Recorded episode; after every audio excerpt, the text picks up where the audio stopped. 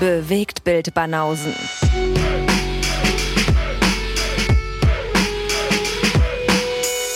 Filme, Kino und Serien, bis ihr kotzt. Tada! Tada! Die Bewegtbildbanausen. Ja. Kommt dir das auch gerade so vor, als würden wir mehr produzieren als sonst? Ähm, das könnte an der Frequenz liegen, wie wir gerade produzieren. Ja. Weil wir ja mit Dave schon einen Termin gemacht haben und der aber so knapp ist, dass wir gesagt haben, lass mal lieber irgendwie ein bisschen Vorlauf generieren, dann haben wir noch nicht so einen Stress mit, äh, mit einem Tag Feuer und Punkteraten und hier, hier abmischen und so. Mhm. Und deswegen ballern wir ein bisschen, äh, ballern wir hier jeden zwei Tage irgendwie eine Folge zusammen. Ja, aber dadurch kommt es mir halt so vor. Aber danach ist ja auch immer so eine Phase, wo man sagt, hm, hier hat man mal jetzt mal eine Woche weniger zu tun und da kann man mal, das sind auch meistens so die sieben Tage, wo ich dann mal einen Film nachgucke, den wir schon rezensiert haben oder Ja, den ja. andere schon rezensiert haben. Geht mir auch so. Oder jetzt gerade nutze ich das halt, um den Oscar-Stuff zu gucken und so. Ja. Ganz genau. Deswegen passen auch so eine, so eine Leerläufe. Ich habe tatsächlich gerade so ein paar Filme auf Halde. Also Ach so, ja? theoretisch könnte ich morgen noch eine Episode aufnehmen. Gerade ist, äh, dadurch, dass ich jetzt auch Serien so ein paar beendet habe, das ist ja dann immer so, das kommt dann zusätzlich zu den Filmen so als Mhm. Stuff dazu. Ja. Und dann hat man ein bisschen Material. Ja, Material. ist bei mir aber auch so. Letzte Zeit viele Serien rausgeschrieben, weil da irgendwie entweder die komplett zu Ende gegangen sind oder eine Staffel zu Ende gegangen sind. Ich dann dachte, ja, kann man auch schon drüber sprechen. Mhm. Aber dann gibt's auch noch so Serien, da würde ich irgendwie, da warte ich dann lieber. Bis du die rezendierst. Ja. Da ja, weil ja man, auch, äh, man weiß ja nicht immer schon nach der ersten Staffel, ob's das jetzt schon, also ob man das schon wirklich einschätzen kann oder nicht. Manche, Ja. manche verändern sich ja wirklich krass. vielleicht kommt dann Chris Rodriguez dir zuvor. Und kommt dann her und rezensiert Ja. dann irgendwas. Kann Dann natürlich ich- dann passieren, je Dann länger du wartest. Pech gehabt, ja. Dann ist der Zug abgefahren. Hm.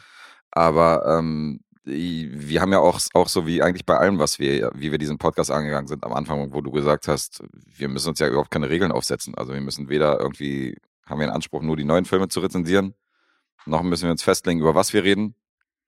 Und genauso wenig haben wir irgendwelche Regeln aufgestellt, was, was, also wann wir Serien rezensieren.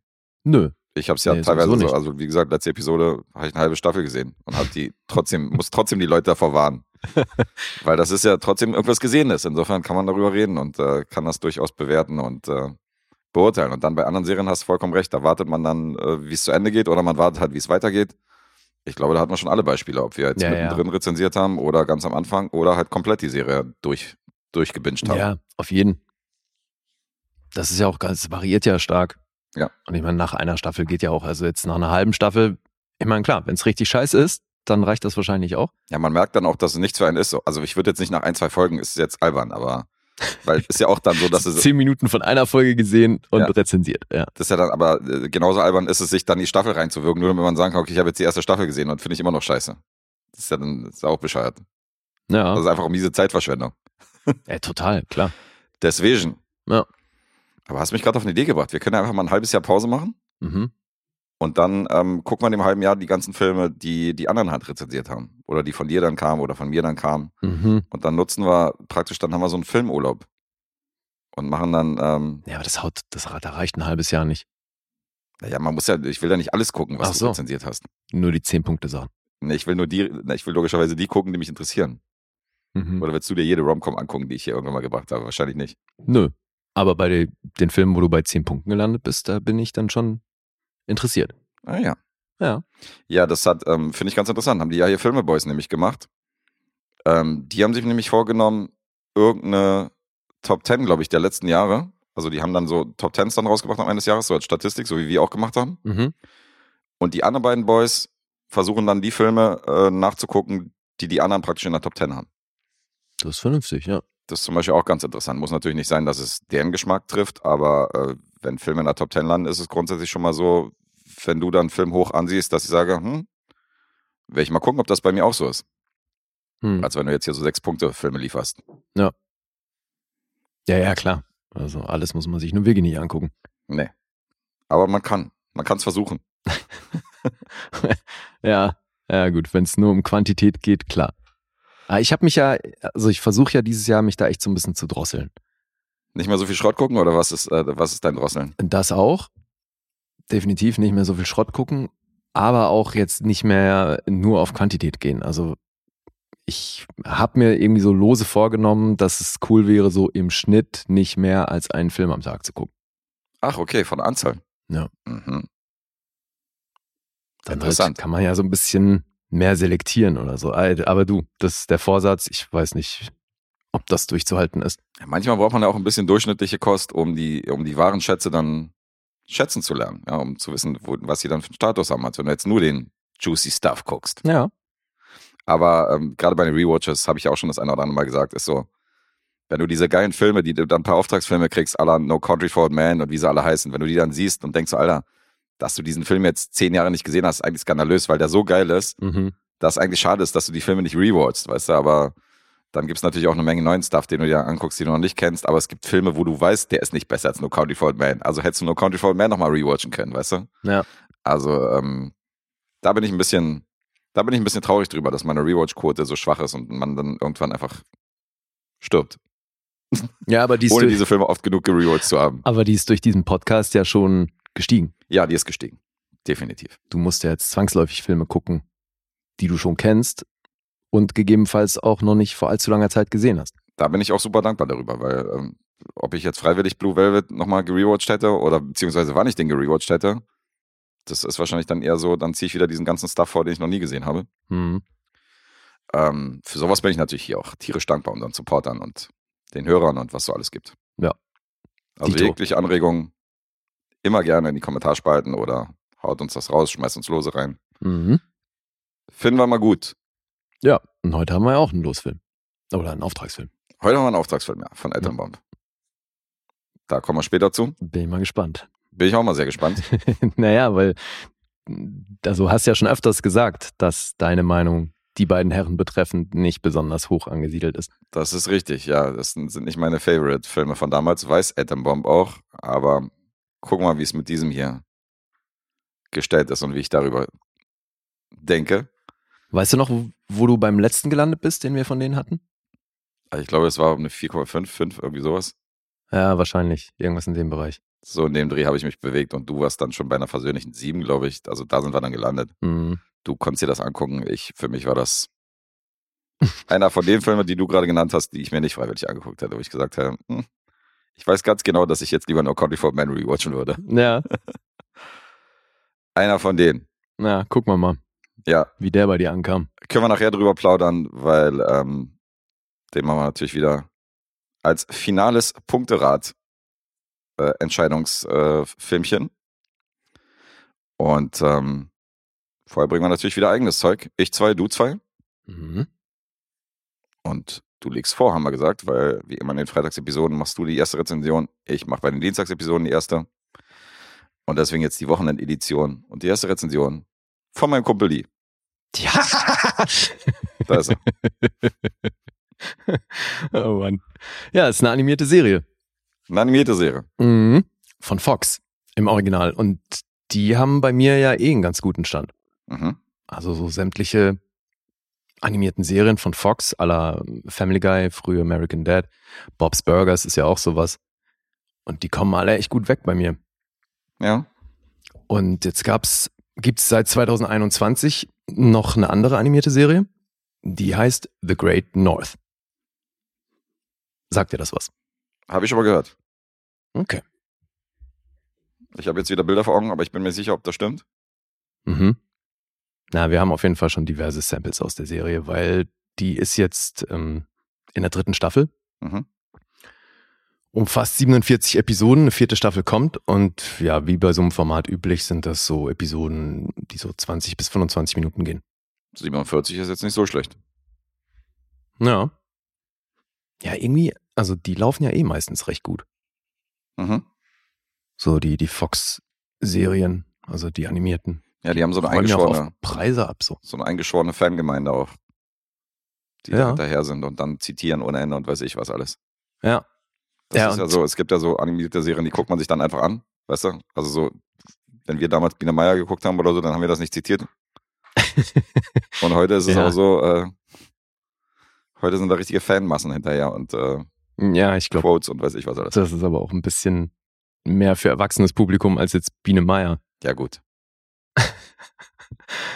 Ja, äh, The Great North ist unter anderem von den Creatoren von Bob's Burgers. Der Animationsstil ist auch sehr ähnlich, also man erkennt da auf jeden Fall die Parallelen. Mhm. Und deswegen sind Creators hier Minty Lewis, Vandy Molyneux und Lizzie Molyneux Logelin. Die sind Schwestern. Und die haben auch schon für Bob's Burgers geschrieben. Mhm. Schreiben jetzt auch Deadpool 3. Die schreiben Deadpool Was 3? ich äh, voll abgefahren finde, weil, also, das ist schon ein bisschen eine andere Baustelle. Also auch was so das Humorlevel angeht. Ist das so? Naja, also Bob's Burgers ist zwar sehr lustig, aber trotzdem sehr familienfreundlich. Okay, das weiß ich nicht. Ich habe es ja nie gesehen, deswegen dachte ich, das wäre auch dieser bissige Family Guy Nee, nee. und Co-Humor. Nee, da nee, so, nee, so dreckig ist das nicht. Das Okay. ist schon alles äh, recht, ja, familienfreundlich. Und mal gucken, wie das mit Deadpool 3 wird. Ich bin ja gespannt. Mhm. Könnte echt interessant werden, ne? Weil ich glaube, jetzt, also mit dem dritten ist der dann ja auch Teil des MCUs, oder? Weil Wolverine irgendwie mit am Start und Genau. ja, Damit ist er, ähm, ist er, glaube ich, mit Robert Downey Jr. gleichgezogen als Meister Marvel-Charakter in den, in den verschiedensten Filmen so. ach so, ja? Die sind jetzt beide irgendwie, glaube ich, bei elf. Okay, wow. Jetzt mit dem Deadpool 3. Hm. Dadurch zählt das direkt rein. Ja, und diese Molyneux-Schwestern, die haben eine eigene Produktionsfirma, die das hier auch produziert hat. Mhm. Und die trägt den schönen Namen Double Molyneux Sister Show. ja, Wortspielalarm. Aha, okay. Punisher for Punts. Mhm.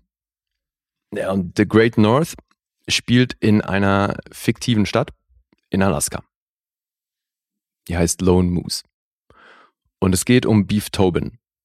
Und Beef Tobin ist das Familienoberhaupt, ist der Vater mit seinen vier Kindern, Wolfham, Judy und Moon. Mhm. Und es geht um deren Leben in Alaska. Viel mehr kann man da eigentlich auch nicht zu erzählen. Also außer so ein bisschen was über die Charaktere. Weil es ähm, ist so, dass die Mutter, die gibt's nicht mehr, die ist tot. Und er ist also alleinerziehend und ist aber also in der Gegend sehr gut aufgehoben, weil das ist so ein krasser Naturtyp, der jetzt auch mit dem ganzen technischen Fortschritt nicht so viel am Hut hat Mhm. der hat ein Boot, mit dem er gerne unterwegs ist und ist halt so der krasseste Naturtyp, der auch immer draußen abhängt und da auch total gut Bescheid weiß, aber halt immer wieder am struggeln ist, weil er eben Kinder im unterschiedlichen Alter hat und ja, da halt mitunter so Probleme dranhängen. Mhm. Also der älteste Sohn, der ist erwachsen, der hat auch eine Frau. Die lebt da auch mit denen, also dieses, die haben so ein großes Haus und daneben ist noch ein kleineres Haus und da lebt eben Wolf mit seiner Frau. Und der nächstältere Sohn, das ist äh, so im Teenageralter, dann kommt eine Schwester, die ist auch noch Teenager und Moon ist der jüngste, der ist noch ein recht kleines Kind. Und das ist insofern cool, weil du halt hier natürlich auch wieder Sprecher hast, die man kennt. Beef wird von Nick Offerman gesprochen. Hm. Wolf ist Will Forte, den ich ja eh immer feier. Die älteste Tochter, Judy, wird von Jenny Slate gesprochen. Und die führt immer wieder mal so, na, eine Art Selbstgespräch mit Alanis Morissette. Okay. Die geht dann bei sich im Zimmer so aufs Dach raus und chillt da auf dem Dach Hm. und spricht dann so mit dem Himmel und da sehen wir eine Silhouette so in Sternenform von Alanis Morissette. Ja, dass Alanis Morissette Gott ist, das wissen wir ja schon seit Ja. einiger Zeit. Auf jeden Fall, seit Dogma. Mhm. Und äh, sie spricht sich dann auch selbst, Ja, oder?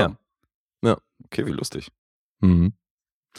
Megan Mullally kennt man auch. Ron Funches kennt man als Comedy-Fan, glaube ich, auch. Tim Bagley, Paul Rust, also sind alles Leute, die man gerade im animierten Comedy-Bereich auf jeden Fall schon öfter mal gehört hat. Mhm.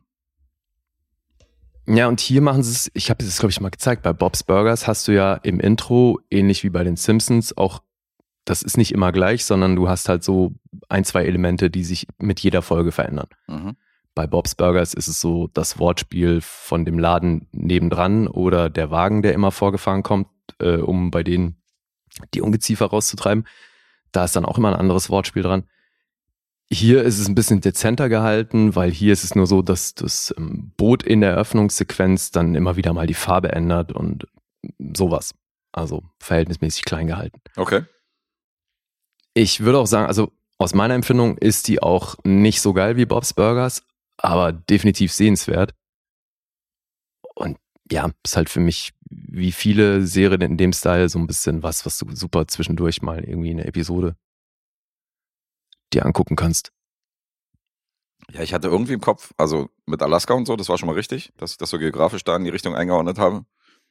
Und dann hatte ich irgendwie so ein Bild von so einem Sheriff in so einem Nationalpark, so wie Yogi Bär, aber halt ohne Mhm. Yogi Bär. Weißt du, so vom Ja. Szenario. Okay. Und ich dachte irgendwie so in animierter Form, aber also geografisch geht zwar schon in die Richtung, aber das mit dem, mit dem Nationalpark und so spielt offensichtlich nicht so weit mit rein. Nee, meinst du vielleicht Brickleberry?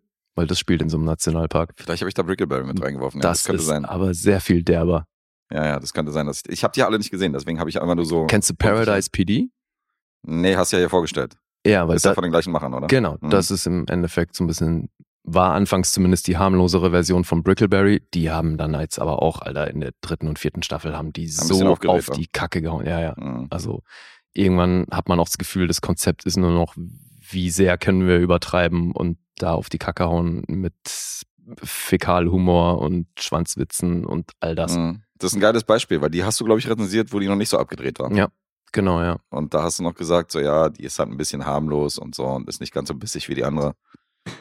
Und dann ist es aber doch noch passiert danach. Ja.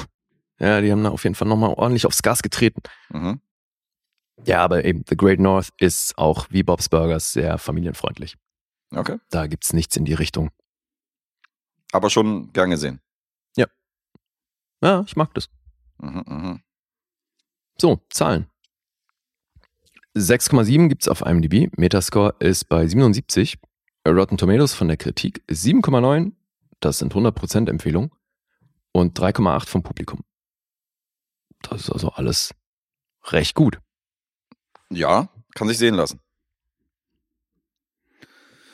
Ähm, 7,5. Das ist richtig.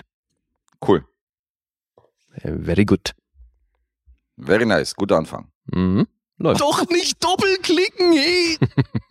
You're amazing. Gefällt mir auch diese Hafenbegleitung dazu. Ja, ne? Zu meinem You're Amazing.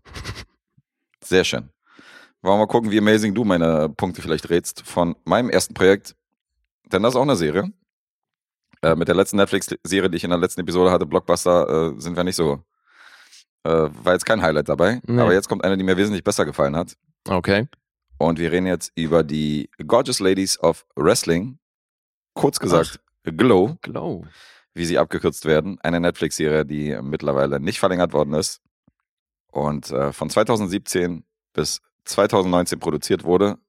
30 Episoden, 10 an der Zahl pro Staffel. Und die gehen immer so von 30 bis 40 Minuten und die habe ich jetzt beendet und äh, war sehr angetan davon. Witzig, ist auch so eine Serie, die haben wir irgendwie schon so oft erwähnt, dass ich jetzt gedacht hätte, wir haben über die schon gesprochen. Ach so, nee. Das ist äh, wirklich eine von denen, die wir schon ein paar Mal hatten, aber noch nicht offiziell rezensiert. Insofern wollte ich das mal nachholen. Und es gab hier einen weiblichen Creator, eine Creatorin. Liz Flahav heißt die Dame. Flahav, weiß ich nicht. Die schrieb jedenfalls auch für Nurse Jackie. Mhm. Und ihre Kollegin, die ebenfalls äh, Glow kreiert hat, heißt Carly Mensch. Und Carly Mensch produzierte wiederum Nurse Jackie und produzierte auch so Serien wie Weeds. Mhm. Und die beiden haben die Serie Glow hier ins Leben gerufen. Und ähm, wie viel davon hast du gesehen? Nichts. Du hast gar keine Folge davon gesehen. Nee. Lustig, okay. Habe ich mir aber immer mal vorgenommen. Hast du Weil schon eigentlich interessiert es mich, ja. Ja. Ist auch etwas, was ich, wo ich glaube, dass dir das gefallen könnte. Zumal das ist auch so ein Ding, das ist in der Kritik echt gut weggekommen, ne? Die haben, glaube ich, auch Preise gewonnen. Ja, ja. Ich kann dir auch ein paar Zahlen nennen nachher, was, was so die, äh, was so die allgemeinen Punkte angeht. Die können sich sehen lassen, definitiv. Und ähm, die Serie spielt 1985. Da geht das Ganze los. Beruht so ein bisschen auf wahren Tatsachen und nimmt sich auch wahre Persönlichkeiten aus der Wrestling-Szene als Vorbild, weil du hast bei den, bei den Trigger Facts oder wenn du recherchierst über die Serie, hast auch ganz viel so, ja, der Charakter wurde angelehnt an dem und dem Wrestler und hier ist die Ach, Tochter von dem und okay. dem Wrestler und das war die äh, mexikanische Luchador-Truppe, wo der und der her ist und so. Also so ein bisschen Okay. reale Vorbilder genommen, aber dann so ein bisschen abgeändert für die Serie. Aha. Jedenfalls 1985 finden sich so verschiedene Damen in LA zusammen, um dem Macho-Sport, Wrestling mit Humor und weiblichen Charme so ein bisschen aufzumischen Mhm. und wollen so eine Frauenliga rausmachen. Man hat ja immer so ein bisschen so weibliche Wrestler hat man ja zwischendurch mal immer wieder gehabt. Aber keine, In den 80ern auch schon? denke schon, oder? Ja. Du, keine Ahnung. Ich weiß jetzt nicht, ob das die ersten waren, also das habe ich jetzt nicht recherchiert, aber ich ging davon aus, dass es vielleicht mal zwischendurch irgendwelche weiblichen Wrestler in dem normalen Wrestling-Programm gab. Keine Ahnung. Müssen wir Peter fragen von Filmfressen. Der Ja, der ist weiß doch es. Wrestling-affin, oder? Der ist großer Wrestling-Fan und hat ja hier schon das eine oder andere äh, äh, filmische oder äh, ja, filmische Werk, wo Wrestler irgendwie mitspielen, hat er mitgebracht hier bei uns. Mhm. Ich kenne mich da null aus. Ich habe das null verfolgt und war da auch nie ein Fan von. Und äh, unsere Hauptfigur, um die sich eigentlich alles dreht, ist die strugglende Nachwuchsschauspielerin Ruth. Und Ruth wird gespielt von Alison Brie. Mhm. Äh, die kennen wir natürlich aus Community. Die habe ich zum ersten Mal in Mad Men gesehen und so. Und ist ja mittlerweile auf jeden Fall auch ein Name. Und ähm, die trifft dort beim Casting für diese weibliche Wrestling-Show auf Debbie. Und ähm, Debbie ist nicht so gut auf Ruth zu sprechen, weil Ruth nämlich mit ihrem Ehemann rumgevögelt hat. Oh. Das ist schon mal keine gute Basis, weil die beiden sprechen gerade für, ähm, für das gleiche Projekt vor und laufen sich definitiv im Laufe der Serie auch das eine oder andere Mal über den Weg und ähm, mögen sich nicht sonderlich. Also Mhm. mehr Hass geht natürlich von der einen Seite aus. Äh, besagte Debbie übrigens gespielt von Betty Gilpin, kennen wir aus der Hand. Mhm. Auch hier zum ersten Mal wahrscheinlich bei Nurse Jackie gesehen, von mir noch ziemlich jung, irgendwie in den 2008, 2010er Jahren. Und äh, mittlerweile auch ein Gesicht, was man das eine oder andere Mal gesehen hat. Äh, Mark Maron, der spielt Sam und das ist so der Regisseur die, und der Kopf dieser wilden Truppe. Der macht das auch großartig, weil der ist so ein sehr grimmiger Zyniker, ziemlicher Loser, säuft viel, Mhm. lacht halt nie, versteht halt bestimmte fröhliche Momente oder Humor halt nicht so, also kann halt über Witze nicht lachen so und ist eher so ein, so ein grimmiger Typ und der spielt das auch su- super. Und dann wäre noch erwähnenswert, Christopher Lowell, den haben wir schon gesehen in The Help oder Promising Young Woman, der spielt den Produzent der ganzen Geschichte und den Mhm. Und der ist auch ein sehr lustiger Charakter, weil der so ein bisschen Look on the bright side und so und immer so ein bisschen optimistisch und das Glas ist halb voll und ist auch so ein sehr lauter Typ.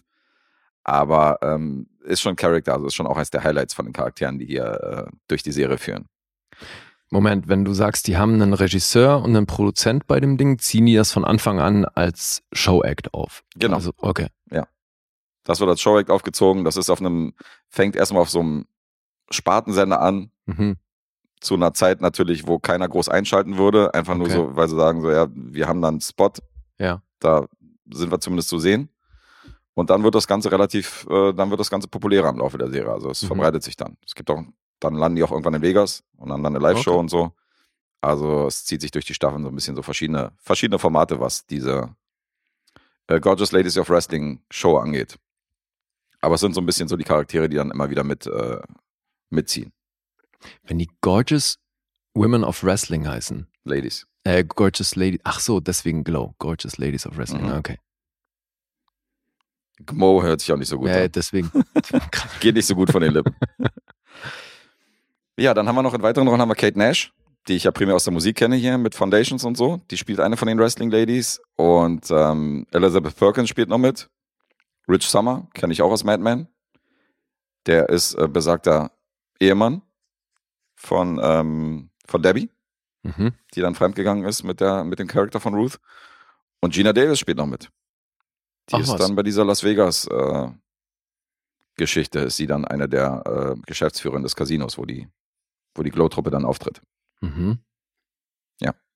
Und das ist so eine circa 15-köpfige Truppe an Damen, die wir da sehen.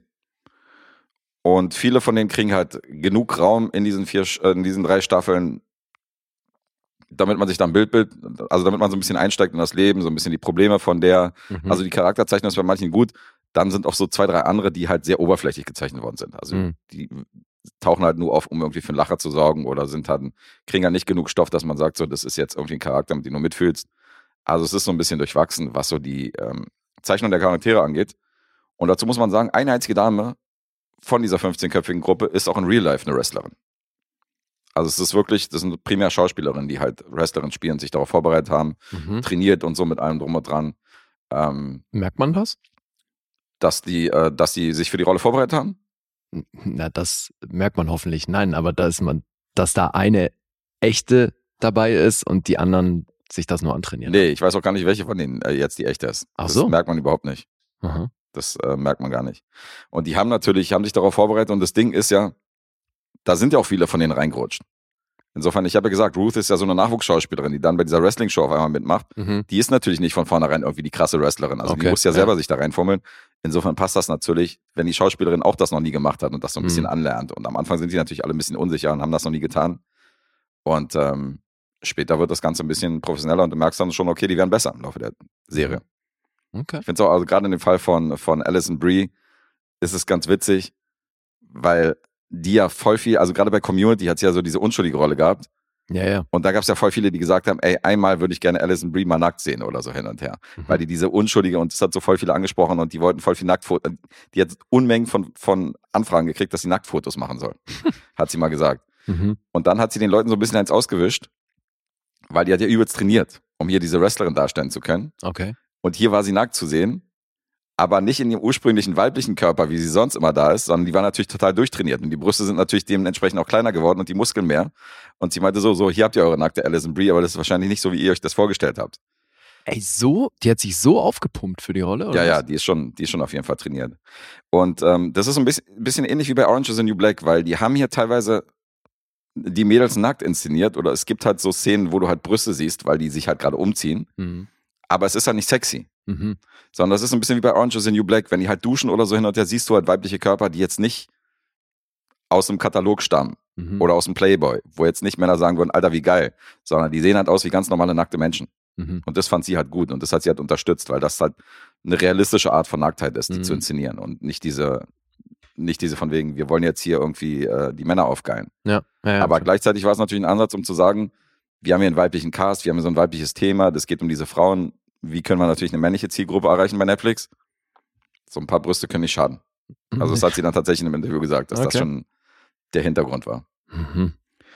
Und ähm, in beratender Funktion bei der Serie Glow arbeitet tatsächlich die originale Besitzerin ähm, der Glow-Damen von damals, Ursula Hayden.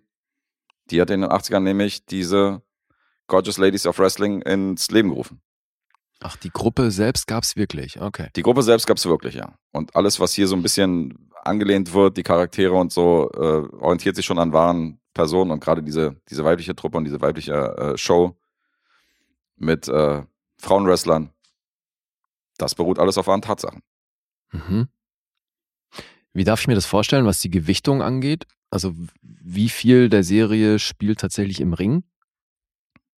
Äh, gar nicht mal so viel. Also die haben natürlich alle so ein bisschen ihre alter Egos, die dann, äh, die sie dann auch immer wieder im Ring zeigen. Also gerade Ruth zum Beispiel spielt halt Zoya the Destroyer und das ist halt so eine Russin, die halt immer mit so einem russischen Akzent spricht und dann auch immer wieder so eine, so eine Russenpelzmütze aufhat und so ein, Mhm. weißt du, so natürlich sexy ausgeschnitten, aber halt so eine russische Uniform und so und die spielt dann so die Kommunistin.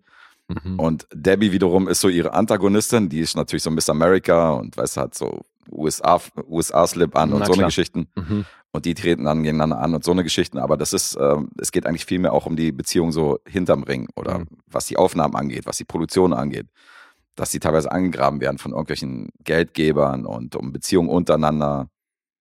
Ähm, wir sehen die Mädels dann auch so bei ganz normalen Geschichten, die halt nicht im Ring spielen. Also das ist jetzt nicht so, dass jede Show hier, so wie bei Rocky, primär irgendwie beim Wrestling, sondern wir sehen auch, wie die sich vorbereiten, wie die trainieren Mhm. und äh, äh, eigentlich kein großer Teil. Okay. Also es natürlich siehst du dann immer wieder diese Shows, aber einmal zu Weihnachten führen die halt so eine Scrooge, äh, so eine Scrooged Themenabend vor, Okay. aber halt so mit Wrestling. Aha. Finde ich auch ganz witzig. Da spielt natürlich dann wieder eine Menge im Ring, weil du diese ganze Scrooge-Show letztendlich in diesem Ring siehst mit den Mhm. Kostümen und so. Das ist ganz witzig. Aber äh, primär geht es eigentlich um die Charaktere dieser einzelnen Leute und wie die zueinander stehen. Der Produzent spielt eine Rolle, der Regisseur spielt eine Rolle, seine Tochter kommt dann noch dazu als Charakter. Und ähm, Mhm. dann so ein bisschen auch dieses Hustle von diesen Leuten, dass sie daran zweifeln und wie lange die das machen können und äh, sind dann teilweise auch unzufrieden. Also das ist eine Serie, die ist halt grundsätzlich leicht von der Tonalität, so ähnlich wie Weeds oder so ähnlich wie ähm, Orange is the New Black und so, hat aber sehr viele humoristische Elemente. Dadurch, dass die Charaktere halt recht locker flockig daherkommen und ähm, ziemlich witzig sind und die Dialoge ziemlich witzig und bestimmte Situationskomik drin ist. Also du hast eine gute, ausgewogene Mischung aus Drama und Humor und das macht Glow schon sehr gut. Und kurzweilig vor allem. Mhm. Habe ja gesagt, eine Folge geht zwischen 30 und 40 Minuten und die sind eigentlich immer recht schnell vorbei, weil, Ja, das ist ja auch ein Tick kürzer als sonst, sonstige Formate in dem Stil, ne? ja, weiß ich nicht. Also gerade so, was Weeds angeht und so diese, diese äh, von mir genannten Nurse Jackie, wo ja die beiden Creatorinnen mitgearbeitet haben, das ist alles so, äh, das sind alles so die Episodenlänge von den Serien. Okay. Ja. Na, ich Aber es ist auch zu wenig. Ich, also bietet sich halt der Vergleich mit Orange is the New Black an, finde ich. Weißt ja, du, weil so halt sehr ähm, frauendominierter Cast. ja, das stimmt. Wobei der Dramaanteil bei Orange is the New Black schon größer ist. Ah ja? Ja, du hast Okay. ja, da hast du ja wirklich Tote und so. Und hier, also so, so tief ins Düstere geht's hier nicht. Mhm. Und das ist natürlich dieses 80-Szenario, es ist recht bunt. Du hast so die Klamotten, die Frisuren, die Mucke aus den 80ern. Aber es fügt sich gut ein. Also es wirkt hier nicht aufgesetzt, sondern die Ausstattung schon ist schon, ist schon sehr nice und realistisch. Okay. Was für einen Zeitraum erzählen die in den drei Staffeln? Ich würde mal sagen, das geht tatsächlich so über drei Jahre. Ah, okay. Also Mhm. eine Staffel, ein Jahr, würde ich jetzt mal sagen, passt ungefähr. Und ähm, wegen Pandemie wurde die bereits bestätigte vierte Staffel leider gecancelt. Das haben wir das eine oder andere Mal hier schon erwähnt. Und die Serie wurde dann beendet, obwohl sie eigentlich hätte weitergeführt werden können und ähm, die eine gute Fanbase hatte und viele Leute, die die mögen, hat die dann nach der dritten Staffel leider ihr Ende gefunden wegen Covid und weil die wegen den Sicherheitsauflagen, die da irgendwie äh, kursiert haben, haben die halt schnell gemerkt, damit kriegen die die Serie, also Mhm. damit kann man die Serie nicht drehen. Das geht nicht. Ja, ist Und- natürlich bei so einer Serie schwierig, alles auf Abstand zu inszenieren. Eben. Und da haben sie die Reißleine gezogen und haben gesagt, okay, macht keinen Sinn. Wird nicht weiter verlängert, leider. Und wie ist es jetzt mit dem Ende? Wie haben, haben sie das halbwegs zufriedenstellend zu Ende gebracht? Ja, also das ist jetzt so ein Ende, wo du sagst, es hätte weitergehen können, Mhm. aber ist jetzt auch ein, eine Folge, ist halt so eine Weihnachtsfolge. Okay. Aber Aber es endet jetzt- jetzt, nicht mit dem ätzendsten Cliffhanger. Nee, da ist jetzt nicht so ein Cliffhanger, wo du sagst, das ist jetzt überkrass und jetzt will man wissen, wie es weitergeht, sondern das ist so ein Ding, wo du sagst, ja gut, hätte hier zu Ende sein können, aber es wirkt schon ein bisschen, es wirkt nicht wirklich alles komplett auserzählt, sondern Mhm. es hätte weitergehen können. Ja gut, ist ja dann auch ein abruptes Ende, so oder so. Ja, ja. Aber es gibt halt Serien, die halt beendet worden sind, wo du denkst, so, okay, das ist jetzt komplett offen so. Ja. Also dieses Gefühl hast du hier nicht bei der letzten Folge von Glow, bei der Okay. 30. Na cool. Okay. Ja, habe ich jetzt gesehen, finde ich super. Mag die sehr, mag die Charaktere hier draus, super besetzt. Das Szenario ist schön, das Setting ist schön. Und äh, das ist ja ein gutes Zeichen, weil ich ja mit Wrestling nichts am Hut habe, Hm. dass ich hier trotzdem gut durchgekommen bin. Insofern kann ich Glow getrost empfehlen. Mehr als Blockbuster. Ist ja auch eine Workplace-Comedy in gewisser Weise. Verdienen ja damit ihr Geld. Ja. Ja. Aber dieses Comedy wird schon auch immer wieder mit ernsten Tönen, beziehungsweise auch so mit ein paar dramatischen Hintergründen äh, gespickt. Insofern ähm, hat die schon auch genug Fleisch, dass man sagt, hier ist auch ein bisschen Handlung drin. Okay. Gut gezeichnet jedenfalls. Mhm. Alright. Ähm, ich komme zu den Scores. IMDb ist bei einer 8,0. Äh, bei Metacritic habe ich die Bewertung von einer 81 gefunden. Oh. Schon recht gut. Und Rotten Tomatoes habe ich jetzt mal aufgesplittet in die drei Staffeln. Mhm. ähm, dass äh, hier die, äh, die äh, Presse, beziehungsweise hier die, äh, Kritik? die Kritik, ja, also das Wort habe ich gesucht, danke. Mhm. Kritik, natürlich, so heißt das. Äh, von der ersten Staffel 7,7 von 10. Dann ist das nochmal gesprungen in der zweiten Staffel, 8,8 von 10. Oh wow. Und in der dritten Staffel gab es nochmal 8,0 von 10. Also tatsächlich die erste noch am schwächsten. Krass. Und ähm, was die Gewichtung angeht, aber nicht ganz so hoch, ähm, sieht es bei den, äh, wie heißt das? Publikum? Beim Publikum Mhm. anders, also genauso aus. Was ist denn heute los, ey? Geil. äh, 4,3 Mhm. für die erste Staffel, 4,4 für die zweite Staffel, also nicht ganz so deutlich mehr. Und 3,9 gab es dann für die dritte. Hm. Okay. Aber es sind gute Zahlen, also äh, Ja, ist super, klar. kann man nicht anders sagen. Bei Letterboxd ist die Serie natürlich nicht, weil die über mehrere Staffeln fortgeführt wird. Und jetzt musst du raten, wo ich gelandet bin. Ah, fuck.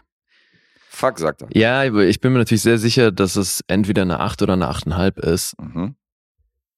Die Frage ist nur, was von beiden. Hm. Ich sag 8. Also richtig getroffen. Die 8 It is für Glow Wunderbar. durchaus eine Empfehlung von mir und ähm, bei Weitem nicht so nichtssagend und überflüssig wie die Blockbuster-Serie auf Netflix. Also dann guck lieber darin. Ja, gut. Das klingt so, ja. Jetzt bist du wieder dran. Ja, jetzt kommt die nächste Serie und ich glaube, das wird ähnlich kurz Heute Serienedition. abgehandelt. Ja, schon so ein Mhm. bisschen, ja. Und auch das ist eine Serie, die noch läuft. Aktuell gibt's drei Staffeln, 42 Episoden. Im Original ist sie von ABC ABC. und ich meine, die hat zumindest anfangs haben die den Slot bekommen, den Modern Family zurückgelassen hat. Mhm. Ja, das war, glaube ich, zumindest so der Übergang. Wo die mittlerweile laufen, weiß ich gar nicht. Aber es ist ein bisschen durchwachsen, was so die Staffeln angeht. Äh, erst recht, was die damit verbundene Episodenanzahl angeht, weil die erste Staffel hatte noch sieben Episoden. Mhm. Und ich meine, das kennt man ja so ein bisschen, dass das quasi zum Antesten ist, dass sie da jetzt nicht eine riesen lange Staffel machen. Die zweite, weil war dann offensichtlich erfolgreich, die zweite hat 22 Episoden. Okay. Die dritte dann wiederum 13. Und da weiß ich jetzt auch nicht, ob da irgendwie Pandemie mit reingespielt hat Mhm. oder was da das Konzept ist, weil also eine vierte ist angekündigt, deswegen das wird weitergehen. Das ist teilweise komisch. Hatte ich bei Vikings auch so, dass sie dann auf einmal von zwölf Episoden oder zehn Episoden ist sie dann auf einmal irgendwie auf 20 gesprungen Mhm. oder so. Ich dachte, warum das denn jetzt? Ja, Aber ja. verstehe ich auch nicht immer, was da der Plan ist. Hast du denn, ähm, hast du denn auch manchmal das Gefühl, dass, wenn so Serien auslaufen, weil du gerade Modern Family hattest, dass denn die äh, besagten Studios dann versuchen, mit einer ähnlichen Tonalität oder mit einer anderen Workplace-Comedy diese, diese, diesen Mhm. Ja, Spot also zu das füllen? war, war hier halt super offensichtlich. Schon, oder? Ja, wirst du gleich merken. Also die Serie heißt Home Economics Mhm. und ist im Grunde auch so ein, so ein Familiending. Also wo du so ein bisschen eine Patchwork-Familie hast und es geht um die einzelnen Mitglieder dieser Familie. Okay. Hier ist jetzt das Konzept, deswegen auch der Name. Wir haben drei Geschwister, alle erwachsen und die sind aber alle drei auf sehr unterschiedlichen finanziellen Niveaus unterwegs. Mhm. Der älteste Bruder ist Autor und ist so ein bisschen Mittelklasse, weil der, der hat, ein, hat ein Buch geschrieben, was ganz gut funktioniert hat und ist jetzt aber am struggeln, weil er so das zweite Buch schreibt. Mhm. Der hat eine Frau und ähm, Kinder. Der jüngere Bruder, der ist Multimillionär, hat eine fette Mansion und dem geht's mal so richtig gut. der ist aber witzigerweise auch gleichzeitig so ein bisschen der der dümmste in der Runde oder zumindest der, der jetzt nicht den intelligentesten Eindruck macht. Mhm. Und die Schwester ist die, die finanziell am schlechtesten aufgestellt ist. Die ist mit ihrer Partnerin, lebt die in einer sehr kleinen Wohnung. Das ist echt so, so gefühlt so eine Einzimmerbutze. Mhm. Hat da aber auch noch zwei, drei Kinder. Ich glaube, zwei sind's. Und arbeitet hin und wieder als Lehrerin und als ähm, Therapeutin und struggelt sich halt so durch. Die haben nämlich am wenigsten Kohle. Und Aufhänger oder ich glaube so zentrale Figur in dem Ding ist der Autor, Tom, der wird von Topher Grace gespielt. Hm. Und das Buch, an Der dem Urwenne. und das Buch, an dem er gleich zu Beginn der Serie eben, also geht's los, dass er dann mit seinem zweiten Buch eben anfangen möchte, das zu schreiben. Und er schreibt über die Familie und eben diese unterschiedlichen finanziellen Situationen. Und das Buch, was er schreibt, wird dann eben auch Home Economics heißen. Mhm. Das ist so der Aufhänger. Seine Frau, Marina, wird von Carla Sousa gespielt. 30 Credits. Die hat recht viel me mexikanische Produktion gemacht, da auch recht erfolgreich. Ich kenne die noch, weil die war die Antagonistin in Day Shift, Okay. was jetzt auch nicht das Riesenhighlight war. Ist das jetzt vielleicht Sofia Vergaras ähm, Reinkarnation? ja, also optisch kommt es ein bisschen anders daher, aber die Mhm. ist äh, ja Mexikanerin, äh, switcht auch voll oft dann ins Spanische. Erst recht, wenn es emotional ein bisschen größer wird. Okay. Der Bruder, der der Millionär ist, Connor, der wird von Jimmy Tatro gespielt. Den kennst du auch garantiert. Also gerade aus Comedies. 21 Jump Street. Ah ja, genau. Ja, ich 20, weiß. 22 Jump Street war das, glaube ich, ne? 22. Beim ersten Also Mal nicht ich glaube, glaub, beim ersten war er nicht dabei. Ich bin mir nicht sicher. Ja, ich kenne Jimmy Tatro. Ja. Aber auch unter anderem, weil der, American Vandal war ja, glaube ich, auch so. ja, ja, genau, da habe ich ihn auch gesehen. Und ähm, der hat auch, auch so YouTube, da hat er so diese DJs verarscht, die immer die immer so auf die Samples drücken und damit so verstecken, dass sie eigentlich keine Übergänge machen können und dass ihm das voll auf den Sack geht und so. Das fand ich immer ganz Und sympathisch. der kann schon echt lustig sein. Weil Ja. der bringt natürlich so ein bisschen dieses Stumpfe, bringt er mit. Bisschen prollig, Ja. ja. Mhm. Und er sieht halt auch schon, also er macht so ein bisschen den Anschein, als wäre er nicht der hellste Typ und das bedient er aber halt schauspielerisch ziemlich geil. Mhm. Sarah, die Schwester, die wird von Caitlin McGee gespielt. Die ist, das ist die Tante, die bei Mythic Quest für den Kundenkontakt zuständig ist. Die im Keller Auf sitzt. die sich und- immer freut, dass wenn ja. einer rankommt, was erzählt hast. Hier. Genau, ja. Okay. Ja, ihre Frau Denise wird von Sashir Samata gespielt. Die kannte ich davor nicht. Und das, ja, was so tricky ist an der Serie, das ist wirklich, das variiert stark von Folge zu Folge, wie gut ich das finde. Weil es hat viel damit zu tun, dass halt manche Charaktere in der Serie nicht so witzig sind und andere dafür wiederum sehr. Mhm. Und ich würde mal sagen, alles, was so, wenn es um Tom oder um Connor geht, ist das definitiv lustiger, als wenn es um die Schwester und ihre Frau geht. Okay. Hast du da deine Favorites? Ja, und natürlich entwickeln sich die Horizontalen auch so langsam, sukzessive über die Staffeln. Aber trotzdem ist das natürlich äh, eine Serie, wo äh, du eine Episode rauspicken kannst. Und das ist jetzt nicht so, dass es da große Anschlüsse gibt nach hinten oder vorne. Also insofern ganz cool. Was auch ganz nett ist, die Episoden, die heißen immer wie ein Item, was um das es in der Folge geht und dann den dazugehörigen Preis dazu. Mhm. Heißt, einmal geht's dann irgendwie drum, dass sie, Connor will die alle nach in Disneyland einladen. Also es spielt übrigens in San Francisco. Mhm. Und dann heißt die Folge halt irgendwie ähm, Disneyland All Exclusive äh, 238 pro Person. Naja. Deswegen, also die, die Folgen sind immer auch mit einem Preistag versehen. Das ist natürlich insofern cool, weil es ja ne, Home Economics und es geht immer irgendwie drum, was die Dinge kosten und diese finanziellen Unterschiede, die sind ja hier quasi die Prämisse. Mhm. Creators des Ganzen, Michael Colton und John Abbott, die schreiben eigentlich alles zusammen. Ich glaube, das Prominenteste, was die gemacht haben, äh, sind die Pinguine aus Madagaskar. Okay. Der Solofilm, ne? Ja. Mhm. Ja, und dann haben wir 18 Regisseure, 18 Autoren, die sich dem allem gewidmet haben. Und das ist Home Economics. Und es ist angeblich wirklich die erste Mainstream-Serie, die Topher Grace seit den wilden 70ern gemacht hat. Hm. Und der hat ja, also gerade, glaube ich, auch durch Venom und so, der ist ja in letzter Zeit, sieht man den öfter wieder, ne? Naja, Venom war er ja, war er in der Spider-Man-Trilogie, das ist ja Ewigkeiten her. Stimmt. Aber ähm, Ist der nicht nochmal aufgetaucht dann? naja, doch, ich habe ihn ja zum Beispiel, also wo ich ihn krass gut fand, war ja bei ähm, Ich Black bei Venom. Stimmt, Black Clansman war auch Als dabei. Obernazi. Ja, eben, aber das meine ich. Der hat so in den letzten Jahren, haben wir den immer wieder irgendwo in Nebenrollen Ja. in Filmen gesehen. Der ist auch unterschätzt auf jeden Fall. Also Ja, der ist, schon, der ist schon manchmal richtig, richtig gut, wo Ja. du denkst, so, ja, der hat teilwe- teilweise hat er so harmlose Sachen gemacht, dass man ihn unterschätzt.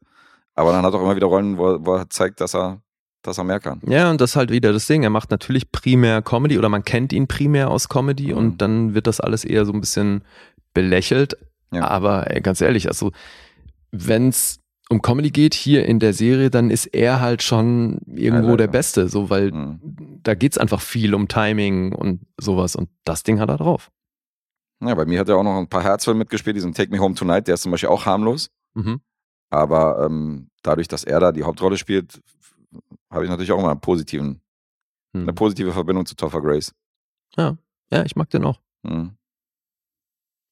Und deswegen, ja, also auch das eine Serie, wo man sich wahrscheinlich so zwischendurch mal eine Folge angucken kann. Das ist jetzt definitiv kein Modern Family. Okay. Und so gesehen als Ersatz wahrscheinlich auch ein bisschen dünn. Und klingt auch nicht so, als wenn sie an Life in Pieces rankommt, der auch ein guter, eigentlich ein guter Ersatz war für Modern Family. Ja, war für mich schon auch so ein bisschen die B-Variante. Ja. Also kam auch nicht an Modern Family ran, aber ja, ich weiß, was du meinst. Ich fand, glaube ich, Life in Pieces auch, weil da fand ich halt alle Charaktere irgendwie cool. Mhm, fand ich auch. Es war auf jeden Fall, das kommt nicht ran, aber es war ein guter der Film. Vater, ey. Alter, Brolin schockt so in der Serie. Ey, ich werde es nie vergessen, wie er vom Zahnarzt kommt und völlig verschallert ist und er, der Sohn parallel versucht, hier Hanks versucht doch parallel irgendwie sein, ähm, sein Videocall zu führen und im Hintergrund sind die völlig druffen Eltern. Ja. Ja, super. Herrlich. Ja, der Großvater ist mega. Ja. So, Zahlen zu Home Economics. 6,8 gibt's auf IMDb, Metascore ist bei 64. Und auf Rotten Tomatoes habe ich mal jetzt nur die Punkte für die ersten Staffeln, weil das ist auch hier wieder relativ ähnlich alles. Da gibt's von der Kritik 7 und vom Publikum 3,8. Ich sag 6,5. 7. Doch noch eine 7. Doch noch eine 7, ja. Habe ich natürlich in Anbetracht gezogen. Der große Nullrunde. Ja, ja gut. Halber Miese, also da ist noch alles drin, würde ich sagen. Ist noch im Rahmen. Ja. Ja, hast recht. Zumal jetzt kommt ja dann gegen Ende haben wir ja noch unseren gemeinsamen und das könnte interessant werden. Ja, gegen Ende könnte es noch ein bisschen herausfordernd werden, hast du vollkommen recht. Ähm, aber vorher habe ich noch was und damit wir hier kein Serien-Spezial draus Ah, machen. siehst du, ich dachte schon, jetzt bringst du auch nochmal eine Serie. Nee, nee, es äh, ist ein Film tatsächlich, den ich auch nochmal geguckt habe, neben den ganzen Serien, die wir jetzt hier rezensiert haben. Und ähm, ich habe so ein bisschen die umgekehrte Variante von dir, wenn du sagst, ich habe jetzt mal diesen Auftragsfilm, der war so schwer und der war so dramatisch, ich brauchte mal irgendwas Leichtes als, als äh, Ausgleich. ich habe es halt ab und zu, dass ich mal Bock habe, mir so einen richtig krassen Arthouse-Klassiker anzugucken. Aus den 50ern und 60ern, weil ich in der Laune bin zu sagen, so jetzt habe ich mal Bock auf so einen auf so einen schweren Film oder auf irgendwas, wo du sagst, so, Mhm. das ist auf jeden Fall alles andere als vor vorbeirauschen lassen oder anspruchslos. Und ähm, einen von Neverhart habe ich mir angeguckt. Okay, jetzt Bergmann oder sowas. Ja, es geht in die Richtung, es geht eher in die italienische Filmgeschichte. Hm. Und der Regisseur und Autor, den hattest du schon, Michelangelo Antonioni, Mhm. bekanntester Film Blow Up. Ähm, aus seinem Portfolio habe ich mir einen Film angeguckt, aus dem Jahre 1962. Und der heißt auf Deutsch Liebe 1962. Okay. Ich Ich bin mal gespannt, weil bei Blow Up war ja das Ding, das war ja, glaube ich, sein erster Hollywood-Film. ja, Und da hieß es ja von vielen Seiten, dass das so ein bisschen anders ist als das, was er sonst macht. mhm. Deswegen bin ich jetzt mal gespannt. Ja, mir fehlt ja der direkte Vergleich, weil ich glaube tatsächlich, dass Liebe 1962 der erste Film ist von Antonioni, den ich überhaupt gesehen habe. Mir fehlt ja Blow Up auch noch, den habe ich auch nicht geguckt. Mhm. Und ähm, der hat in Italien damals so eine Trilogie inszeniert, die aber nicht so richtig zusammenhängt thematisch, sondern wo du halt so einen Überbegriff hast und die nennt sich Incommunicability Trilogie. Was? Nochmal bitte? Incommunicability Trilogie. Was ist denn Cability? Was? Naja, so äh, nicht die Fähigkeit haben zu kommunizieren, Aha. heißt das wortwörtlich übersetzt. Okay. Und mit diesem Überbegriff hat er eine Trilogie gemacht. Das Was ist ein bisschen wie, wie Seidel, ne, mit seiner Trilogie, die er gemacht hat. Oder es gibt ja so ein paar Regisseure, Liebe und so. Ja, ja. ja, genau. Die. Ja, definitiv. Und dann äh, hat ja auch Lars von Trier gemacht, dass, dass er so drei verschiedene Filme, die du alle so für sich be betrachten Ja, kannst, eben. aber halt so ein Überbegriff, wo du sagst, so hier ist halt, hier geht's halt um, weiß nicht, um Atomkrieg. Das ist die Atomkrieg-Trilogie, obwohl Atomkrieg nicht einmal irgendwie eine Rolle, Rolle Ja, spielt ja. oder so. Und das ist der dritte Teil von dieser Trilogie, was ich nicht wusste. Äh, spielt aber in dem Sinne keine Rolle, weil das, wie gesagt, für sich steht. Ich habe auch ähm, noch einen anderen deutschen Alternativtitel gefunden, der heißt Sonnenfinsternis. Und der kommt dem Originaltitel sehr nah, weil der lautet L'Eclisse. Mhm. Und ähm, hast du schon mal was davon gehört von dem Film? Nee. Noch nichts bisher. Mhm. Interessant. Dann würde ich sagen, wie viele italienische, französische Arthouse-Filme von damals, haben wir hier sehr, sehr schönes und stylisches, astreines Schwarz-Weiß. So kann ich schon mal einleiten. Und äh, das ist in seinem Portfolio der letzte Film, den er in Schwarz-Weiß inszeniert hat. Weil auch der ist ja schon eine Weile dabei gewesen, als er diesen Film äh, äh, inszeniert hat. Und Von wann war der? gab es nur Farbfilme. 1962. 62. Farbfilm war schon erfunden, auf jeden Fall. Ja. Ne, ich frage mich gerade nur, ob dann die anderen beiden Teile der Trilogie, die ja davor kamen, ob die dann auch in Schwarz-Weiß waren. Ich denke schon. Hm. Die lauten Die mit der Liebe spielen. Auch mit der gleichen Hauptdarstellerin, die ich hier nennen werde. Und äh, der zweite Teil heißt Die Nacht. Mhm. Das, ist, das sind praktisch die anderen beiden Teile dieser Trilogie. Und es kann schon sein, dass ich gehe mal davon aus, dass die anderen beiden auch in Schwarz-Weiß sind. Und ich finde das ja unheimlich stylisch. Also ich finde ja, dass diese Nouvelle Vague, wenn das so, also wenn das in Farbe wäre, hätte das nicht diesen Stil, wie es wie es heute mittlerweile noch hat. Es sieht schon alles sehr, sehr geil aus in diesem stylischen Schwarz-Weiß dieser alten Filme. Ich weiß nicht, ob Cleo from 5 to 7 als Beispiel, ob das, ob das in Farbe Mhm. genauso gewirkt hätte. Weißt du, was ich meine? Ja. Und das ist jetzt auch ein Nouvelle Vague-Film? Naja, Nouvelle Vague in Italien gibt es ja nicht. Also wenn, dann ist es Neorealismus. Okay. Du meinst jetzt vom Stil, oder? Ja. Nee, Okay. dazu ist der zu. Ja, Ja, weil du jetzt damit eingeleitet hast, dass wie Filme aus der Nouvelle Vague, deswegen dachte ich, der fällt da auch mit rein. Nee, na, das ist für mich so, also dieses französische und italienische Kino finde ich halt, ähm, finde ich halt ähnlich, weil das Filme sind, die sehr, sehr schön daherkommen, weißt du, die schön Mhm. aussehen. Ja. Und die in Farbe, glaube ich, nicht so schön ausgesehen hätten, wenn du die damals in Farbe inszeniert hättest. Insofern, die Regisseure, die das in Schwarz-Weiß gemacht haben, die dachten sich schon was dabei. Mhm. Ja. Äh, Story. Wir sind in Rom und am Anfang des Films trennt sich Vittoria gerade von ihrem Verlobten. Wir sehen, die verstehen sich nicht mehr gut und ähm, Vittoria schlägt vor, dass sie getrennte Wege gehen. Findet ihr Verlobter nicht so geil, aber muss halt damit leben. Vittoria wird gespielt von Monica Vitti, die zum Beispiel auch die mit der Liebe spielen, Hauptrolle und die hat man schon im einen oder anderen italienischen Film damals gesehen. Das ist auch ein interessanter Typ, weil die, die ist nicht diese klassische Schönheit, Mhm. aber die hat halt so eine interessante Faccia, um mal bei dem nationalen Slang zu bleiben und ähm, hat schon was, hat schon was Schönes an sich, also so was Interessantes. Ich finde ja, Sophia Loren war ja auch nicht so richtig schön vom Gesicht, sondern die sah ja schon so ein bisschen, die war ja eher so charakteristisch, finde ich, so von von der Optik. Die hat ja nicht so ein, wie soll ich es dir erklären? Naja, also Sophia Loren nicht richtig schön. Ja, die ist schon schön, aber das ist, die ist schon, herb, die hat so eine herbe Schönheit, so eine, Mhm. weißt du, die hat so einen gewissen Charakter und ich glaube auch durch diese Art strahlt das so eine gewisse, gewisse Schönheit aus.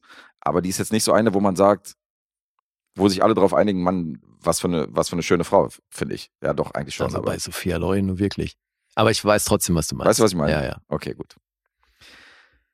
Und ähm, ähnlich wie bei Cleo from 5 to 7 begleiten wir jetzt diese frisch gebackene Singlefrau bei vermeintlich unspektakulären Tagesabläufen und Begegnungen.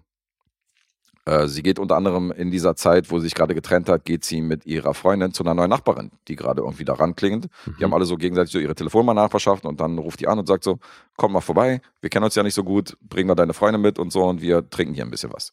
Okay. Und dann sehen die so, während die telefonieren, gucken die halt hoch und die Nachbarin ist drüben auf der anderen Straßenseite irgendwie zwei Stockwerke höher und Mhm. winkt die so ran. Und dann gehen die rüber zu dieser Nachbarin und die erzählt halt den beiden Damen, dass die in ähm, Kenia geboren ist. Und dass sie in Afrika gelebt hat und da groß geworden sind. Deswegen hat die auch so Bilder vom Kilimanjaro und so eine Geschichten an der Wand und so afrikanischen Schmuck. Und dann sehen wir kurz danach auch, wie äh, die Party ein bisschen ausgelassener wird, weil ähm, besagte Vittoria, gespielt von Monika Witti, sich dann tatsächlich Blackfacing-mäßig komplett schwarz anmalt, sich so afrikanischen Schmuck anlegt und dann so zu afrikanischen Sounds und so Getrommel dann so irgendwie in diesem Zimmer ausgelassen tanzt. Okay. Ja. Und die anderen beiden Damen klatschen dann, bis sie das auch nicht mehr so lustig fanden und dann irgendwie äh, die Schminke wieder abgewaschen wird. Das ist vielleicht ein fragwürdiger Moment, aber gut. So vertreibt sich unsere Vittoria die Zeit. Diese Italiener. Ja. Versteckt sich auch in einer Szene vor ihrem Ex-Verlobten, der dann bei ihr klingelt und will dem nicht aufmachen und macht dann Licht aus und versteckt sich in einem Raum, dass der irgendwie äh, sie nicht belästigt. Und ein ganz wichtiger Schauplatz dieses Films, sie sucht unter anderem dann auch tagsüber ihre Mutter auf. Mhm. Die Mutter hängt nämlich fast jeden Tag auf der Römer Aktienbörse rum und spekuliert dort. Okay. Und da gibt es eine Szene, und die ist auch zum Beispiel toll, die ist relativ weit am Anfang, wo du halt wortlos siehst, was auf dieser Aktie, also nicht wortlos, weil es wird die ganze Zeit geschrien und gebrüllt, Hm. aber du siehst, was abgeht. Du siehst halt Geschrei, du siehst diese Hektik, ähm, du siehst, dass irgendwelche Leute dann Telefonate abhören und dann hören, dass da irgendwas gerade heiß ist und dann irgendwo hinrennen, um da die Mhm. Aktien zu kaufen, zu verkaufen. Äh, Leute beschimpfen sich gegenseitig, weil jemand da vielleicht äh, an der einen oder anderen Stelle sein Geld verloren hat. Und da hängt auch die Mutter von Vittoria rum und spekuliert da fleißig mit Aktien. Okay. Und einer der jungen Aktionäre, der unter anderem auch sie berät, also die Mutter von Vittoria, heißt Piero. Und Piero wird gespielt von einem sehr jungen Alain Delon. Ach. Der ist hier am Start. Und ähm, wir tauchen im weiteren Verlauf noch ein zweites Mal zu dieser lauten, stressigen, zu diesem lauten, stressigen Schauplatz dieser Börse. Und äh, an diesem Tag crasht das Ganze. Mhm. Und es gibt einen Börsencrash. Viele Menschen verlieren ihr Geld. Und, äh, und dann auch die Mutter von Vittoria. Und dann geht es unter anderem auch darum, dass wir sehen, wie dieser Piero tickt, den wir erstmal eine halbe Stunde überhaupt nicht gesehen haben, der dann plötzlich auftaucht und der in der ersten Hälfte des Films gar keine so große Rolle spielt. Aber dann sehen wir, wie diese erbosten Aktionäre teilweise bei ihm im Büro stehen und er sagt so, die letzten acht Jahre, wo ich dir die ganze Zeit irgendwie Geld verschafft habe, standst du nicht vor meiner Tür und jetzt auf einmal kommst du an und so Mhm. und ist ziemlich schroff zu denen und legt auch am Telefon auf und sagt so, ist Berufsrisiko, du musst wissen, was du hier machst, wenn du mit Aktien handelst und so. Klar. Und hat auch gewissermaßen recht, aber er ist nicht besonders, also es kommt raus, dass er nicht besonders emotional ist oder nicht besonders mitfühlend, sondern Mhm.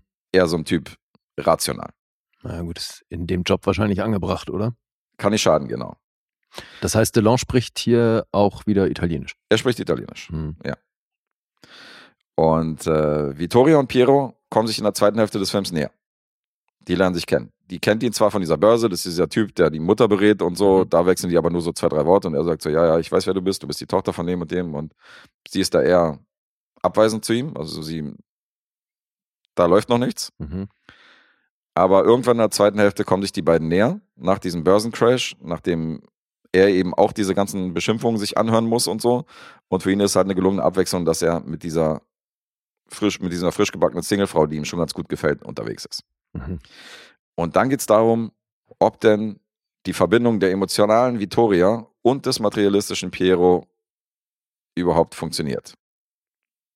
Okay. Und ähm, darum dreht sich der Film. Das ist so ein bisschen diese Charakterstudie von dieser Vittoria, die wir bei vermeintlich belanglosen Sachen teilweise betrachten. Das ist so die erste Hälfte. Da tauchen wir in ihr Leben ein, da geht es an die Börse. Und in der zweiten Hälfte wird das schon fast so ein Zwei-Personen-Stück, weil da konzentrieren wir sich, konzentriert sich der Film komplett auf unsere beiden Hauptfiguren. Mhm. Und allgemein ist der Film bis dahin, es gibt so bestimmte Momente, die kommen komplett ohne Dialoge aus. Du siehst teilweise wirklich nur, nur Bilder, da wird gezeigt, was die beiden halt so machen, wie die unterwegs sind und wie die dann so durch die Straßen laufen und so. Und es ist alles unfassbar stylisch. Das ist, was ich meine. Alain Delon und die anderen tragen halt mega gute Anzüge. Monika Witti sieht halt wunderschön aus, hat halt krasse Kleider an und hat halt so große Ketten und so. Und ähm, sieht schon alles sehr aus dem Katalog aus. Mhm. Und die letzten zehn Minuten des Films, die kann ich hier verraten, weil ähm, das ist nicht wirklich ein Handlungsstrang. Das sind dann, da bleiben wir dann komplett weg von unseren beiden Hauptfiguren oder von allen Charakteren, die wir hier gesehen haben. Und da werden dann Aufnahmen von Rom gezeigt. Verschiedene Momente. Frauen, die an der Bushaltestelle stehen, Mhm. äh, irgendwie so leere Straßen. Und Damit endet der Film. damit endet der Film. Wir sehen praktisch so, ja, wir sehen praktisch Momentaufnahmen der Stadt Rom. Aber das Rom, was wir allgemein in diesem Film sehen, ist nicht dieses belebte Rom, Trevi, Brunnen und weiß ich was alles, sondern das ist, das sieht alles sehr verlassen aus. Das heißt, die Straßen sind kaum befahren. Wir sehen sehr vereinzelt irgendwelche Fußgänger irgendwo langlaufen. Das ist komplett, das wirkt komplett menschenleer. Trotzdem ist es super heiß. Es ist im Sommer. Und wenn die auf eine Straße geblendet wird, siehst du mal einen Bus langfahren. Ansonsten siehst du keine, also die, du siehst die Autos nur parken. Aber es ist halt, es ist ja nichts los da. Es wirkt alles sehr verlassen. Mhm. Weißt Und- du, was der damit vorhatte? Ja, es fügt sich zusammen. Und es gibt halt einen Moment am Ende, den ich nicht verraten will, ähm, der hat auch diese, den Titel erklärt des Films. Mhm. Also L'Eclisse, den Originaltitel Sonnenfinsternis. Aber das würde ich hier nicht verraten von dem Film. Aber diese Montage der letzten zehn Minuten hat unter anderem die ähm, Vertriebe in Amerika so irritiert, dass sie diesen kompletten Part rausgeschnitten haben Mhm. in Amerika. Und die haben dann mit der Geschichte dieser beiden Liebenden, haben die den Film beendet, Mhm. haben den Nachspann rangeschnitten und haben diesen kompletten, Epi äh, den kompletten Epilog des Regisseurs Antonioni, haben die komplett rausgehauen. Und du sagst aber, das braucht's. Ja, ja, klar, weil er hat sich was dabei gedacht. Okay. Aber im Jahre 1962 haben die Studios oder beziehungsweise die Produzenten nicht so weit gedacht, dass sie gesagt haben, das ist jetzt krasse Kunst oder was hat er sich dabei gedacht, sondern dachten nur, was ist das für ein Scheiß. Das ist Aha. ja eher eine Zeit, wo Filme recht äh, generisch daherkommen. Und für dich funktioniert das aber, was er sich da gedacht hat. Ja, ja, definitiv. Ist Okay. krass. Und es sind wahnsinnig geile Bilder, muss man ja dazu sagen. Mhm. Und ähm, der Film ist sehr stylisch. Also du hast so. Das ist interessant, weil es geht um diese beiden Charaktere und du hast so unbeschwerte Momente, die gezeigt werden. Aber du hast halt so ein paar ähm, Momente, wo halt die Charakter der einzelnen beiden Figuren halt hervorgehoben werden. Du siehst zum Beispiel in einem Moment, sie steht dann am Fenster Mhm. und wartet halt darauf, dass die Rolle von Alain Delon, dass, von, dass Piero sie besuchen kommt zu Hause. Und in dem Moment läuft halt so ein Besoffener vorbei. Und grüßt sie halt so und sie findet es total witzig, dass der Typ total betrunken ist und er sich so vorstellt und so und er sagt so, okay, ciao und so und läuft dann, taumelt dann weiter. Und dann kommt die Rolle von Alain Delon an. Er steht halt vor der Tür, redet halt mit seiner Angebeteten und in dem Moment klaut halt einer sein Auto, Okay. was ein bisschen weiter geparkt war. Und der hat ein richtig geiles Auto, so einen weißen Cabrio. Und der rast an ihn vorbei. Und der sagt so, Alter, da hat einer gerade mein Auto geklaut. So, das war dieser Besoffene, der gerade bei dir vorbeigelaufen ist. Der hat mein Auto geklaut. Der Okay. Typ hat wirklich sein Auto geklaut. Mhm. Und kurz Zeit später landet dieser Besoffene mit dem Auto im Fluss und ertrinkt. Okay. Also wir sehen am nächsten Tag, wie das Auto aus dem Fluss geborgen wird und der Typ sitzt noch drin im Auto. Mhm. Offensichtlich nicht mehr am Leben. Ja. Und ähm, ihm geht's halt darum, dass er gerade, wie viel Verlust er gebraucht hat, dass das Auto nicht so beschädigt worden ist, dass es wahrscheinlich langsam eingesunken ist, weil der Schaden im Auto ist nicht so hoch, wie er hätte sein können. Mhm. Und das sagt er halt zu, äh, zu Vittoria. Und die wundert sich halt, warum seine größte Sorge jetzt dieser materielle Schaden ist und warum er nicht irgendwie, warum er nicht tangiert davon ist, dass dieser Typ gerade in seinem Auto gestorben ist. Mhm. Und das sind so alles Momente, wo du siehst, okay, sie ist so der emotionale Part und er ist halt recht oberflächlich und recht materialistisch. Und das hat die Frage, und auch wenn du, wenn du diese unbeschwerten Momente siehst zwischen denen, wo die sich super verstehen, wo du denkst so, Alter, wenn du die Oberfläche sehen würdest, dann würdest du denken, Alter, klar, die sind super verliebt. Mhm. Das ist ein super Paar. Aber es hat trotzdem immer so diesen bitteren Beigeschmack, dass du weißt, diese beiden werden nicht ewig zusammen sein. Mhm. Die sind einfach zu verschieden. Okay. Und das zeigt der Film und das macht er gut. Mhm. Ja. Ja, klingt interessant. Aber ist das denn auch unterhaltsam? Also, weil ich weiß, du hast jetzt oft gesagt, dass das sehr stylisch und optisch sehr schön daherkommt. Für mich ist das auch unterhaltsam, weil ich mag äh, die alten Arthouse-Filme von damals und das ist ein wirklich gutes Exemplar. Ähm, Wie Liebe lange geht der? 1962.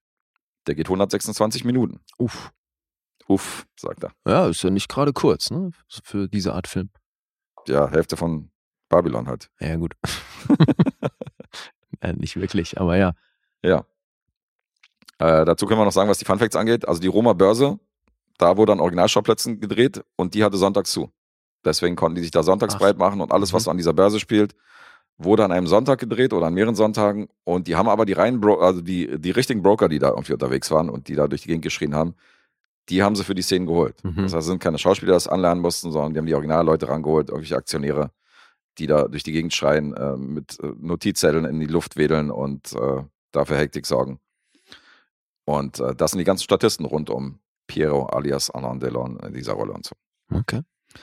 Und wir haben hier natürlich wieder einen Film, der sehr hoch angesehen ist, auch auf, der Sch- auf der Schneiderliste, der ist in der Criterion Collection. Und das ist einer der Filme aus der Top 10 der Lieblingsfilme von Michael Haneke. Ah ja. Können wir noch an dieser Stelle sagen. Mhm. Und äh, ich kann mir vorstellen, an der einen oder anderen Stelle, warum das einer seiner Lieblingsfilme ist. Und dann wahrscheinlich auch wegen dem Epilog, weil man sich hier so sein Teil denken muss, weil da man schon sagt, okay, das ist ein bisschen ungewöhnlicher Film für 1962. Und das ist ein äh, guter Arthouse-Klassiker von Antonioni, den ich hier durchaus empfehlen kann. Mhm. Hat dir irgendwas nicht gefallen? Nö, Okay. gut gespielt, gut besetzt. Dieses Aktienszenario ist auch interessant, definitiv. Und äh, also es äh, dreht sich, es ist ja kein Aktiendrama so in dem Sinne, aber du siehst ja trotzdem die Opfer, die dann teilweise dann so vor seiner Tür stehen und total verzweifelt sind, weil sie ihr, ihre Existenz da aufs Spiel gesetzt haben und dann fast ihr Hab und Gut verloren haben. Aber es ist jetzt nicht Hauptbestandteil. Du kannst ja daraus auch einen separaten Film machen, weißt du, so Mhm. damals die Aktienbörse. Ja, klar. sondern es geht tatsächlich primär um Vittoria und ihr Leben. Und ähm, wie sich ihr Leben entwickelt, nachdem sie ihren Verlobten in den Wind äh, geschossen hat. Mhm. Ja, klingt interessant. Ja, That was the real stuff. real stuff. Okay. Ich will mal zu den Punkten überleiten. Von dem Film Liebe 1962 aus dem Jahr 1962. IMDb 7,7. Ich habe keinen Metascore zu diesem Film gefunden, aber Rotten Tomatoes gibt dem Film eine 8,1 von 10, die Kritiker. Mhm. Und vom Publikum gibt es eine 4,3 von 5. Auf Letterbox ist er auch ganz gut unterwegs mit einer 3,9. Boah, Leclis. das ist jetzt schwierig hier. Hm. Eieieiei. Hör auf damit. Naja, aber das trifft's jetzt irgendwie. Das ist nämlich echt tricky. Bin schon wieder hart am Schwanken. Hart am Schwangen, der Besoffene. Ah. Doch nicht doppelklicken, hey! Nicht doppelklicken. Ja, ich sage ach, achteinhalb. Ja, trifft er wieder, ja. Yes. Sagst doch nur 8,5, weil das so ein italienischer Arthouse-Klassiker ist. Na, es hätte auch eine 9 sein können. Ja, versteht er nicht ja, mein Doppel Doppelböding-Witz. Doch, doch. Habe ich schon verstanden, aber man muss ja auch nicht alles lustig finden. Der war ja auch nicht lustig. Der war einfach nur smart. Ja, okay. Was wäre eine angemessene Reaktion gewesen? Smart. Der ist smart. Das wäre eine angemessene Reaktion. Okay. Äh, äh, hier, Reaktion, weil ich Meditation habe ich, glaube ich, das gesagt. auch, ja. Ja. Gut, dann Oder, Ich Ja. fand's hilarious. Ja, oder du sagst sowas. You just sound so passionate and engaged. I'm confused. Ja, das ist auch verwirrend. Verwirrend ist das für Ja, dich. auf, natürlich. Der Guest leidenschaftlich und schon wird's verwirrend. mhm. Ja, und das meine ich halt. Ab und zu habe ich Bock auf so einen Arthouse-Klassiker und werde dann auch belohnt mit so einer Kleinperle wie Liebe 1962. 8,5 Punkte von mir. Sehr schön. Cool. Ja, Kommen wir zu einer weiteren italienischen äh, zum nächsten Arthouse-Perle. Arthouse-Film. Ich wollte gerade sagen, ja. Ja.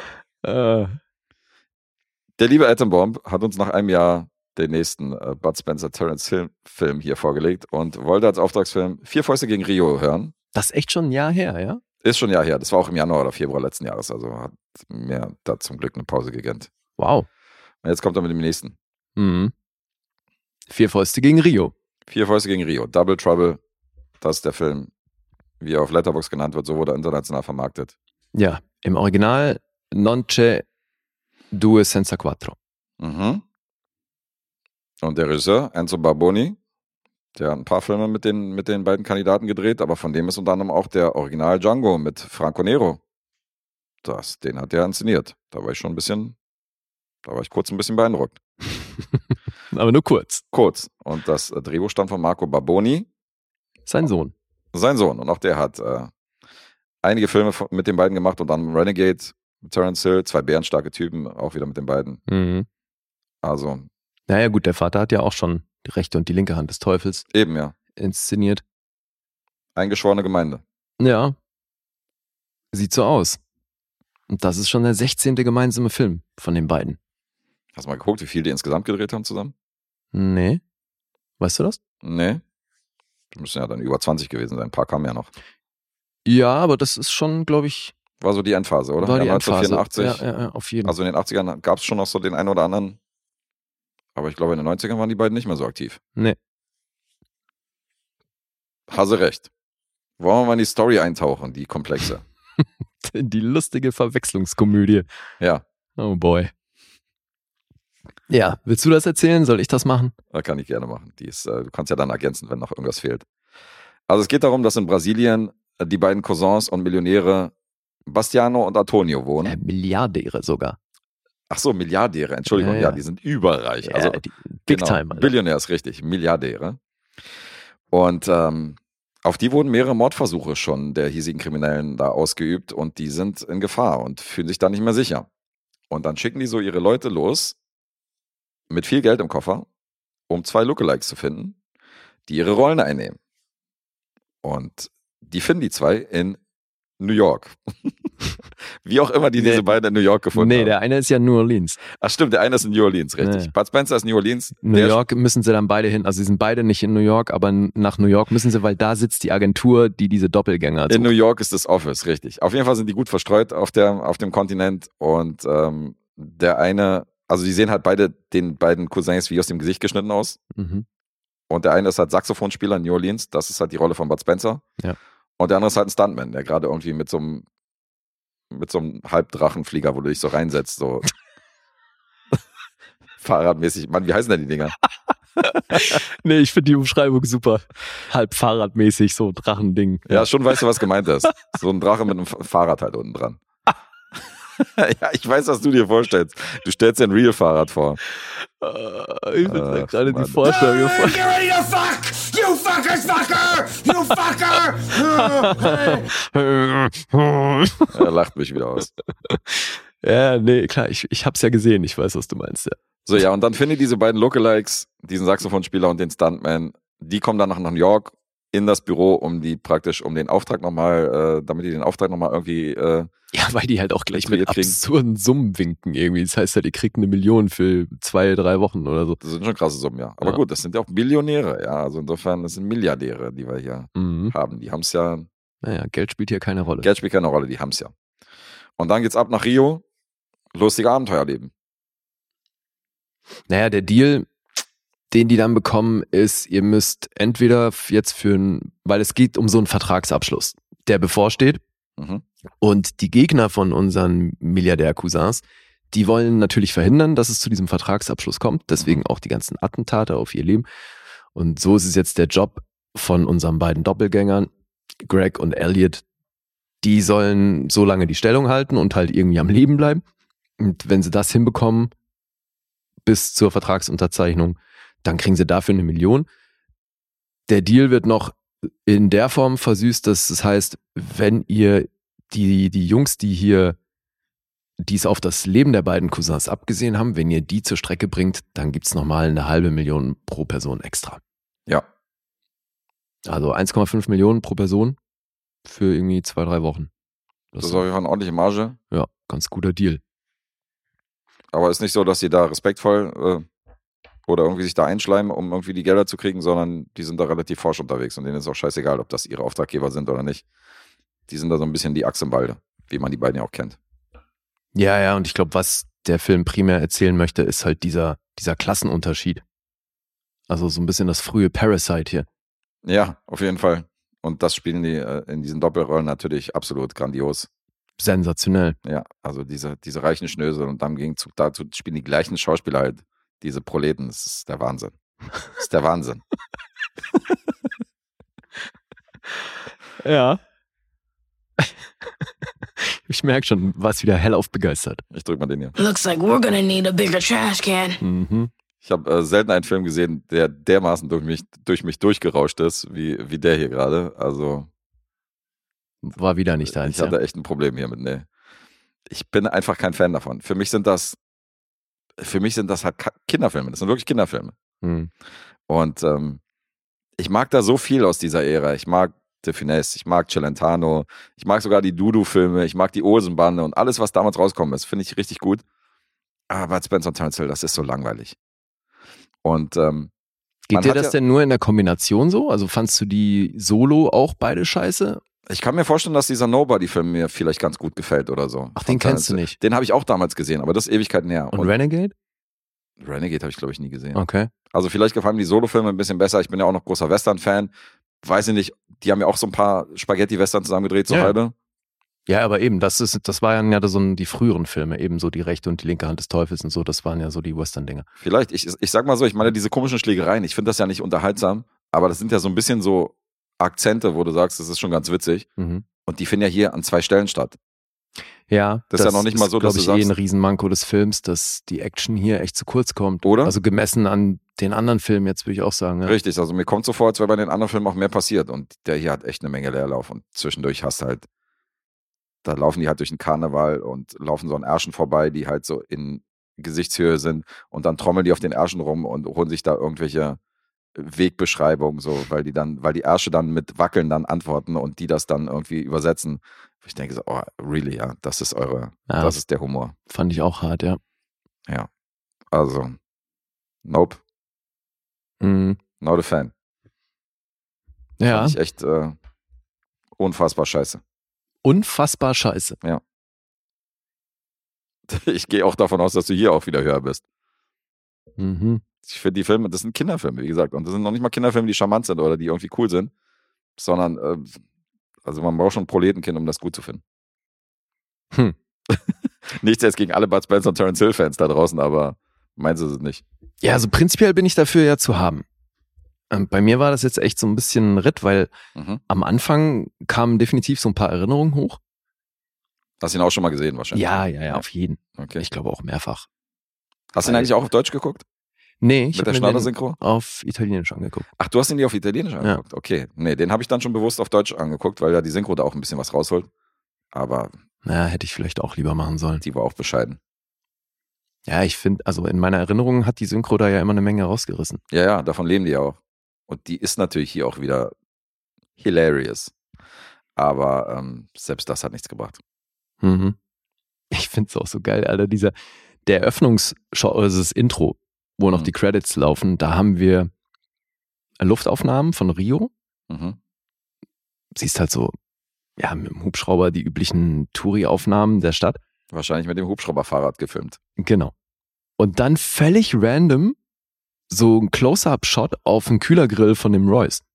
Mhm. Auch dachte, das ist so scheiße inszeniert, Alter, weil das gar, es wird gar kein Bezug hergestellt. Du hast überhaupt keine Chance zu blicken, was hat's jetzt mit diesem Rolls Royce auf sich? Und dann sehen wir wieder diese, diese Luftaufnahmen.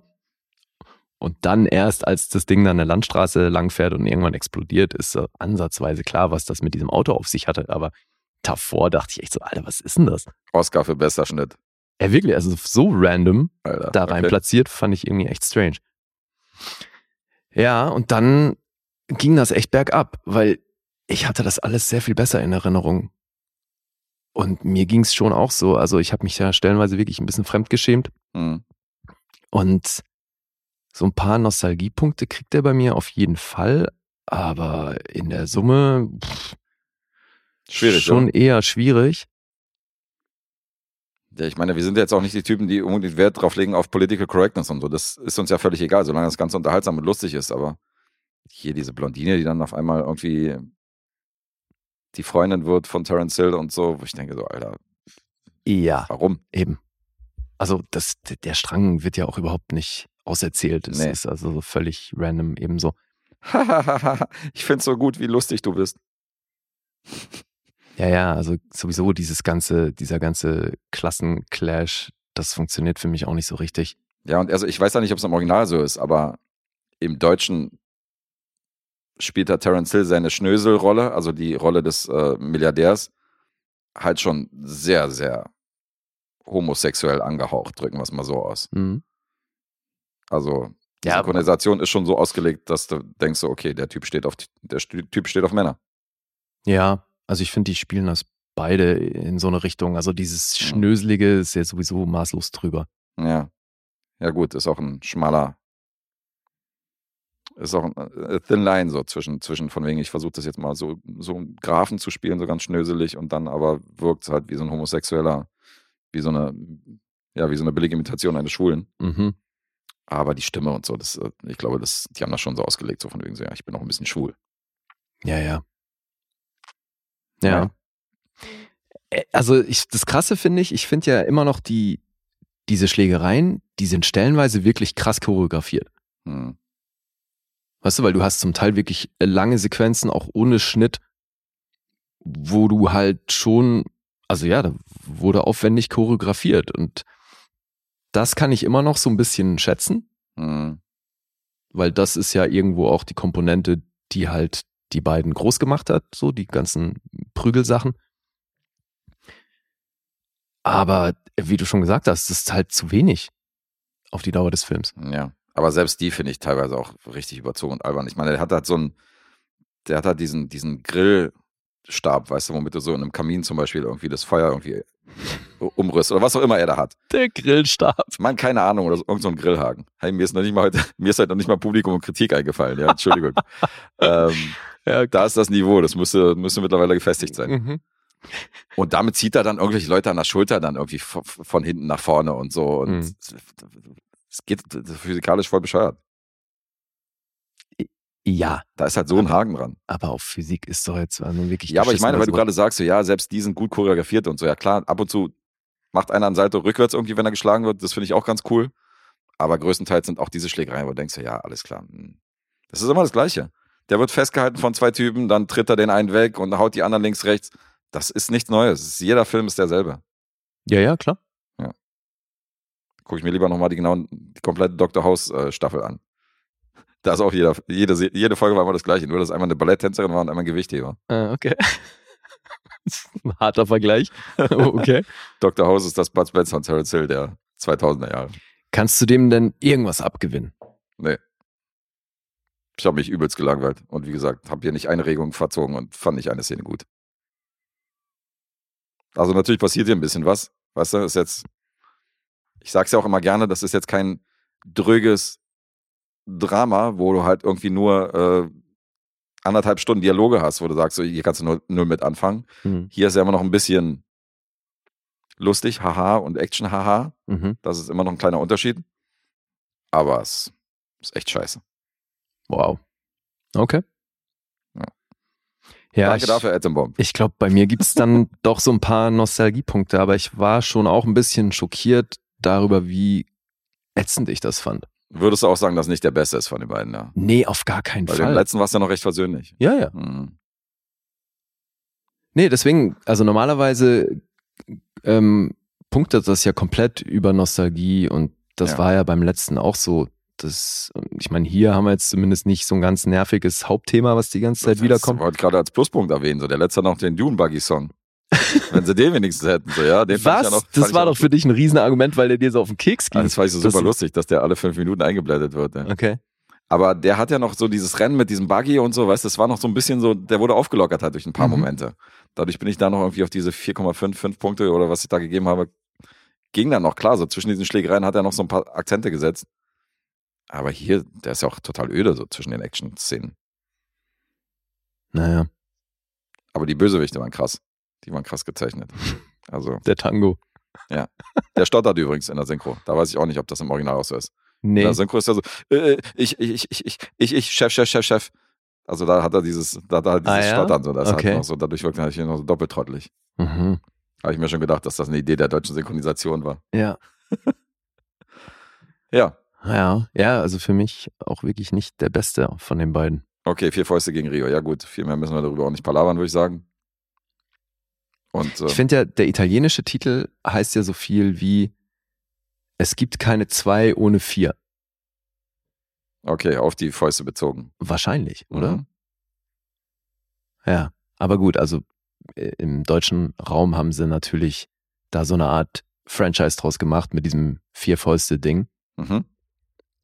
Klar. Und hier halt gegen Rio. Aber genau so austauschbar fühlt sich das dann eben auch an. Also es ist halt, wie du schon gesagt hast, jetzt hier prügeln sie sich halt in Rio Mhm. und sonst prügeln sie sich halt woanders. Das ist richtig. Aber sonst hat das für mich echt immer irgendwie so einen gewissen Charme und hier, Hast dich auch gelangweilt. ja, Mhm. ja, war mir echt schwer getan damit. Okay. So komplett scheiße. Also du sagst ja wirklich, das war für dich eine Zeitverschwendung und da gibt's nichts, was du in irgendeiner Form gut fandest. Da bist du nicht. Da bin ich nicht, aber Trotzdem schwierig. ja, Enzo Barboni. Was hat das eigentlich mit seinem AKA hier auf sich? Also warum hat der hier einen Credit als EB Clutcher? Er hat sich wahrscheinlich auch geschämt. Kann ich mir vorstellen. Naja, aber der hat ja die meisten seiner Filme mit dem Namen gemacht. Mhm. Also wenn die meisten seiner Filme so ablaufen wie der hier, dann kann ich mir vorstellen, warum er da ein Pseudonym hat. Mhm. Oder wird da auch er sich Silent dann- gesprochen? Nee, oder? Hat sich dann gedacht, ich warte so lange, bis ich mal einen wirklich geilen Film mache und dann mache ich das unter meinem richtigen Namen. Dann kommt der richtige Name zum Vorschein, richtig. Mhm. Vielleicht hat er das auch schon. Vielleicht ist Martin Scorsese oder so, ich weiß nicht. Dass er dann angefangen hat, irgendwie die, die guten Filme zu drehen und so. Na, ich glaube, das hätten wir mitbekommen. Ich glaube auch, das hätte man mitbekommen. Das wäre auf jeden Fall witzig, wenn das alles geheim geblieben wäre. Der Enzo. Ja, Enzo. Ja, mich hätte ja, ich habe es leider nicht rausfinden können, aber mich hätte halt wirklich mal interessiert, was so ein Film finanziell gemacht hat. Mhm. Gute Frage. Kein Weil Plan. ich meine, also die beiden waren ja schon echt eine Bank und haben so viele Filme zusammen gemacht. Also das muss ja funktioniert haben, sonst hätten ja, die ja waren schon nicht größte immer wieder, Kassenmagneten. Gerade in Italien und so waren die, Hm. waren die sehr, also äh, europaweit waren die ja groß. Ja. Aber es ist halt so, ich kenne halt die Filme auch aus dem Fernsehen und so. Ich weiß ja nicht, ob die im Kino halt so krass funktioniert haben. Ob das so eine, Das kann ich mir nicht vorstellen irgendwie. was- ich weiß ich nicht. Naja, In Italien garantiert, da sind die Leute bestimmt reingerannt, wenn es dann einen Bud Spencer und Terence Hill Film gab. meinst du, ja? Ja, außerhalb, weiß ich nicht, ob die im Kino jetzt so krass liefen. Wie auch immer. Ja. Vier Fäuste gegen Rio. Danke, Atombomb. War echt nice. Oh Mann, ey. Apropos verschwendete Lebenszeit. Äh, ja. Punkte. IMDb 7,1. Metascore, Rotten Tomatoes, äh, hier Kritikbewertung habe ich nicht gefunden. Hm. Aber vom Publikum gibt es eine 3,4. Das entspricht einer Empfehlung von auch gerade mal 54 Prozent. Also ist auch nicht besonders gut. Und Letterboxd ist bei einer 3,4. Tja, Nicht die Welt. nee. Und jetzt wir. Boah, Alter. Roadhouse. Oh, Jetzt wir. was ist wieder das hier? Eieieiei. Ich weiß echt Ja. nicht, wo du hier gelandet bist, ey. Den kannst du drücken. Okay, ich wag's mal und sage ein. Ein oder anderthalb? Ein. Das ist falsch, wie du so schon sagst. Ja, natürlich ist das falsch. Um einen ganzen Punkt. Ah, wir kommen noch bei zwei oder was? Ja, zwei konnte ich mir dann noch rausleiern. Ähm, das glaube ich, das ist auf jeden Fall mehr als die Hälfte, als der letzte gekriegt hat. Der war, glaube ich, meine 4,5. Ähm, Mehr als die Hälfte? Nee, das mehr ist als die halt- Hälfte weniger. Ach so, mehr Das als die Hälfte weniger. Okay. Mhm. Ähm, ich sage, du bist bei einer 5. Nee, vier. Ach, auch ein Punkt weg. Ja, ja. Krass. Abgefahren. 4,5 hätte ich noch tendiert. Ja, habe ich mir auch noch überlegt, ob ich dem viereinhalb geben soll, aber nee, Alter, das ist echt nicht geil. Doch nur eine 4. Ja, Mhm, mhm, mhm. Dachte dann doch, dass du ein bisschen versöhnlicher bist. das, ich halte das schon für versöhnlich. Ja, Vier Punkte. ist im Rahmen des Möglichen. Boah, weil das, ja, mich stellenweise wirklich gefragt, was ich damals dann irgendwie so geil fand. Und ich habe mir dann ja so ein paar Rezensionen auf Letterbox durchgelesen und war echt irritiert. Also, weil es gibt wirklich Leute, die sehen hier was gesellschaftskritisches bei diesem Äh, ja ne? Status-Clash und so, wo ich mir denke, Alter, also jetzt mal ohne Scheiß, es ist kein Parasite. Nee, ist nicht. Was, was erzählt ihr denn hier? Aber ob Parasite sich diesen Film vielleicht als Vorbild genommen hat, das wissen wir wiederum nicht. Ja, ja, die klare Inspiration, auf jeden Fall. Könnte sein, Bang Joon-hoon. Alright, wo sind wir denn punktemäßig gelandet? Ach so, warte. Ich habe einen Miesen, das ist jetzt der hier aus der letzten Runde, und du hast 1,5 Miese. Und insgesamt? Déjà-vu. Ja, eins, äh, so, das ist, war das. Das ist das Endergebnis, ja. Oh shit. Ja, tatsächlich gleiches Ergebnis wie letzte Folge. Schon, ne? Ja, KG. ja stimmt. Damit habe ich bei den regulären Episoden schon wieder verloren, weil wir haben ja nur noch eine mit Classic Dave. Und wie ist der Stand? Äh, auf jeden Fall hast du geführt. Insofern, Ja, ja, aber vielleicht kannst du ja noch ausgleichen jetzt, oder? nee, du hast 2-4 geführt. Jetzt steht es halt 2-5. Also, Ich kann maximal auf den 3-5 noch anschließen. Also die reguläre Episode geht wieder an dich für den Monat Februar. Good job. ja, danke. Well done. kann man nicht anders machen. Kann man nicht anders sagen. Ist gut, der Lee.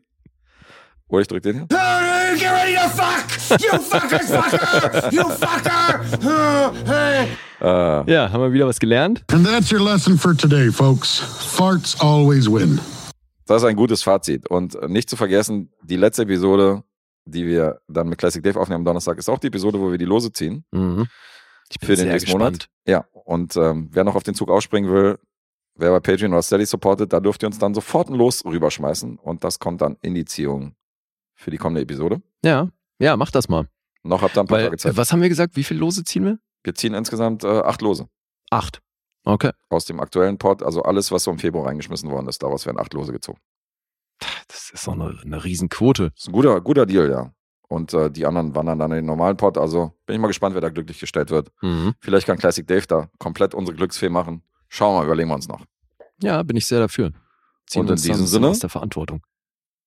Sind wir hier tatsächlich unter 90 Minuten heute. Das ist sehr selten. Ui. ich weiß nicht, wann das das letzte Mal vorgekommen ist und bin gespannt, wer das errät. Ich glaube, niemand wird das tippen, was die, äh, wie lang wird die Episode Sparte angeht. Aber ich lasse mich überraschen. Ja, ist ja auch ungewöhnlich. Ja, das stimmt. Aber solange wie es geht, geht's halt. Das ist wie, das ist wie mit den Nümmernchen. That's what she said. That's what she said. Hast du noch was, Lee? Nö, war mir ein Fest, wie immer. Mir auch, hat Spaß gemacht. Dann Outro. À la prochaine.